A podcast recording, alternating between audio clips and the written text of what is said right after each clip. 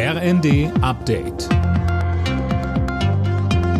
Stündlich neu. Auf den Punkt informiert.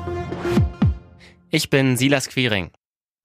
Die Mehrwertsteuer auf Gas wird in Deutschland auf 7% abgesenkt. Ein durchschnittlicher Haushalt spart damit jährlich rund 430 Euro.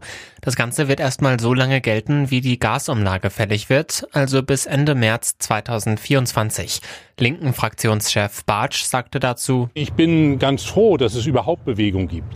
Man sieht allerdings, dass es keine Gradlinigkeiten mehr bei der Bundesregierung gibt. Schon heute stellt sich der Kanzler kurzfristig hin und verkündet diese Mehrwertsteuersenkung. Sie ist richtig, aber ich erwarte jetzt ein Gesamtkonzept, was dem Deutschen Bundestag vorgelegt wird und was vor allen Dingen zeitnah für Entlastung sorgt.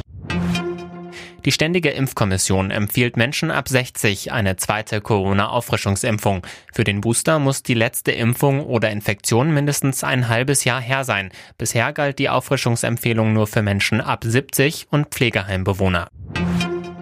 Noch nie ist es für die Betriebe in Deutschland schwieriger gewesen, geeignete Auszubildende zu finden. Das ist bei einer Umfrage des Industrie- und Handelskammertages rausgekommen. Mehr von Daniel Bornberg. Demnach haben 42 Prozent der Firmen im letzten Jahr nicht für alle offenen Lehrstellen auch einen Azubi gefunden. Besonders viele Ausbildungsplätze blieben in der Gastro, bei Speditionen und in der Industrie unbesetzt. Ein Grund ist die demografische Entwicklung.